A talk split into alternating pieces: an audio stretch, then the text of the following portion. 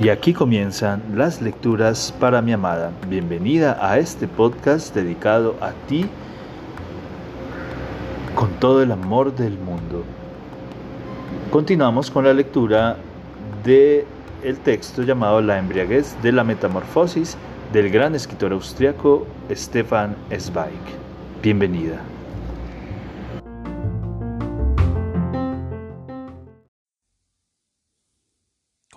Leyendo La embriaguez de la metamorfosis en su parte final del gran escritor austriaco Stefan Zweig. C. Dinero.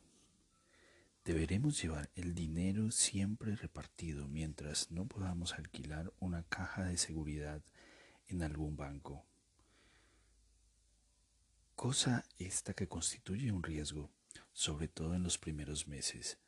Por supuesto, no debemos guardarlo en la cartera ni en ningún sitio accesible, sino en el interior del calzado, de los sombreros y de la ropa para que en el caso de un registro casual o de cualquier otro imprevisto no se encuentren cantidades importantes de dinero austriaco y no despierten por, por tanto sospechas.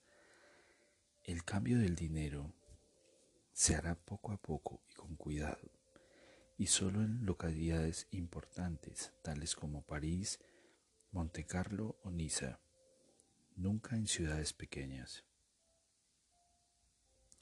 F. Deben evitarse en la medida de lo posible las relaciones amistosas, sobre todo en la primera época, hasta que consigamos documentos nuevos por el método que sea. Para ello se prestan, dicen, las ciudades portuarias, y podamos abandonar Francia para dirigirnos a Alemania o a cualquier otro país. G. Fijar de antemano planes y objetivos relativos a nuestra futura forma de vida no tiene sentido. Según mis cálculos, la suma alcanza para cuatro o cinco años, siempre y cuando se lleve una vida discreta y moderada, periodo en el cual deberán tomarse las decisiones para el futuro. De ser posible, habrá que intentar sustituir pronto el método peligroso de llevar todo el dinero encima por la fórmula del depósito. Sin embargo, esto solo podrá realizarse cuando se encuentren posibilidades del todo seguras y discretas. Al principio será imprescindible actuar con la máxima prudencia, con suma discreción y con un autocontrol continuo. En medio año podemos movernos sin obstáculos y las posibles órdenes de búsqueda y captura habrán caído en el olvido. Habrá que aprovechar el tiempo para mejorar nuestro dominio de las lenguas, modificar de forma sistemática nuestra letra y superar internamente la sensación de inseguridad y extrañeza. En la medida de lo posible, habrá que aprender también algún oficio que nos permita otra actividad y otra forma de vida.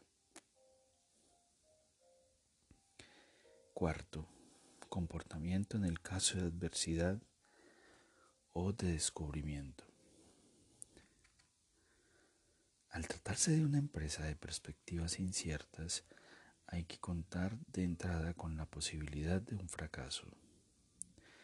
No es posible saber desde el principio en qué momento y desde qué lado pueden producirse las situaciones de riesgo y habrá que afrontarlas siempre caso por caso, mediante la reflexión conjunta.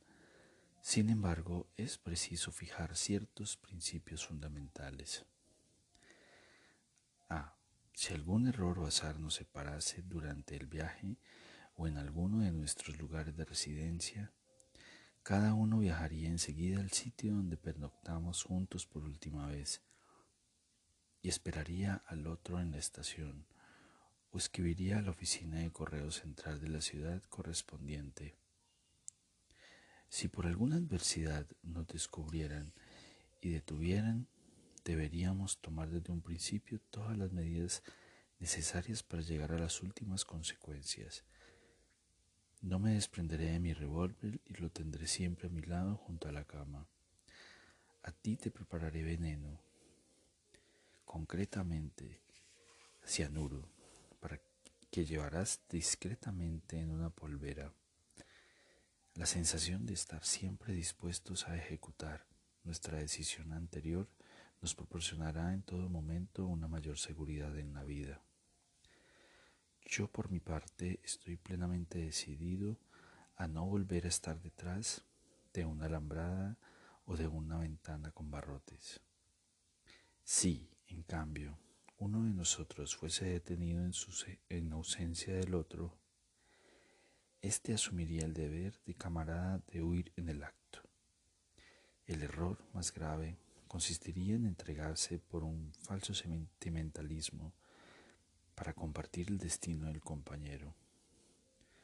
Porque el individuo siempre está menos comprometido y tiene mayores probabilidades de salir del apuro en el caso de una investigación. Además, quien queda en libertad puede ayudar a eliminar huellas, comunicarse con el detenido y llegado el caso ayudarle a huir.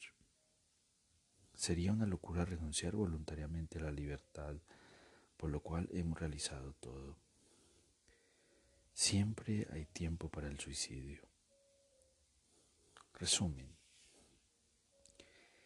Acometemos esta empresa y arriesgamos nuestras vidas para vivir en libertad, al menos por un tiempo. De este concepto de libertad forma también parte la libertad en nuestra relación. Si alguno, por motivos internos o externos, considerara agobiante o insoportable la convivencia, debería separarse del otro de forma clara.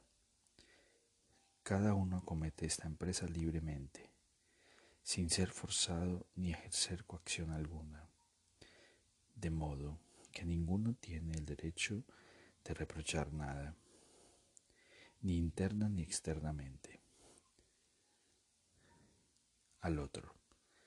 Así como nos repartiremos el dinero desde el primer minuto para que cada uno sea libre, nos repartiremos también la responsabilidad y el riesgo, y cada uno asumirá las consecuencias. Esta es la responsabilidad de nosotros mismos que asumimos para toda la realización futura del proyecto, de tal modo que estaremos en todo momento convencidos de no haber hecho ningún mal al Estado ni al otro, sino lo único lógico y correcto de nuestra situación. Sería absurdo asumir tales riesgos con mala conciencia. Solo podremos y deberemos seguir este camino si cada uno llega, tras maduras reflexiones y con independencia del otro, el convencimiento de que es la vía correcta y la única posible.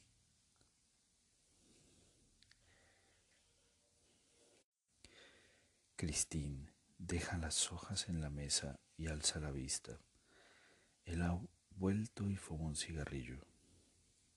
Léelo de nuevo. Ella obedece y después de que haya repasado el texto, Ferdinand le pregunta, ¿Te parece claro y transparente? Sí. ¿Crees que falta algo? No, pienso que has pensado en todo. ¿En todo? No, dice él con una sonrisa. He olvidado algo. ¿Qué? Si lo supiera, algo falta en este plan. En cada crimen hay un punto de sutura abierto, pero nunca se sabe de entrada cuál es. Por muy refinado que sea, todo delincuente comete un mínimo error. Hace desaparecer todos sus documentos, pero se deja el pasaporte. Calcula todos los obstáculos, pero pasa por alto el más lógico y evidente. Siempre se olvida algo, y seguramente no he pensado en lo más importante. La voz de Christine denota sorpresa. ¿Crees, crees que no saldrá bien? No lo sé. Solo sé que será difícil. Lo otro habría resultado más fácil. Rebelarse contra la ley propia siempre se salda con un fracaso. No me refiero a los artículos legales, ni a la constitución del Estado, ni a la policía.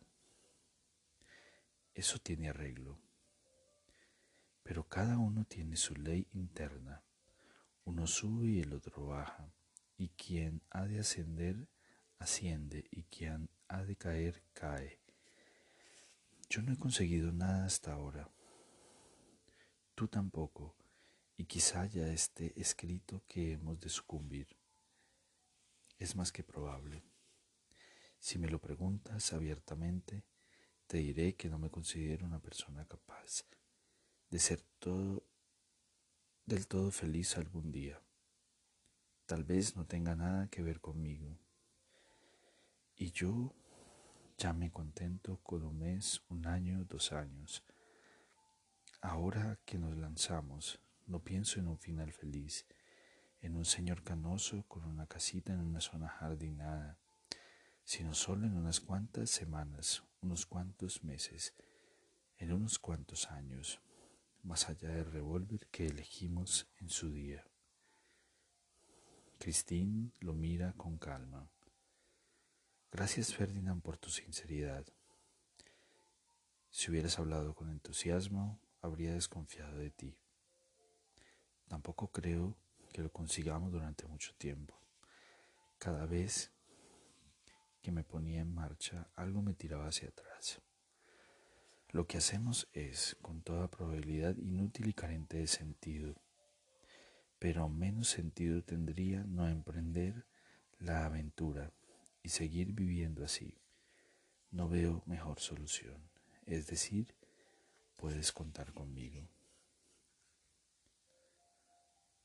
Ferdinand la mira con ojos claros y transparentes, pero sin alegría. Irrevocable. Sí, Miércoles, día 10 a las 6 de la tarde. Cristina aguanta su mirada y le extiende la mano. Sí.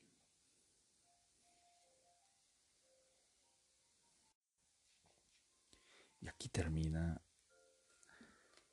el interesante relato o novela de Stefan Zweig, La embriaguez de la metamorfosis. Y aquí terminan las lecturas para mi amada. Espero este capítulo haya sido de tu agrado. Te amo, te amo con todo mi ser, todo mi corazón.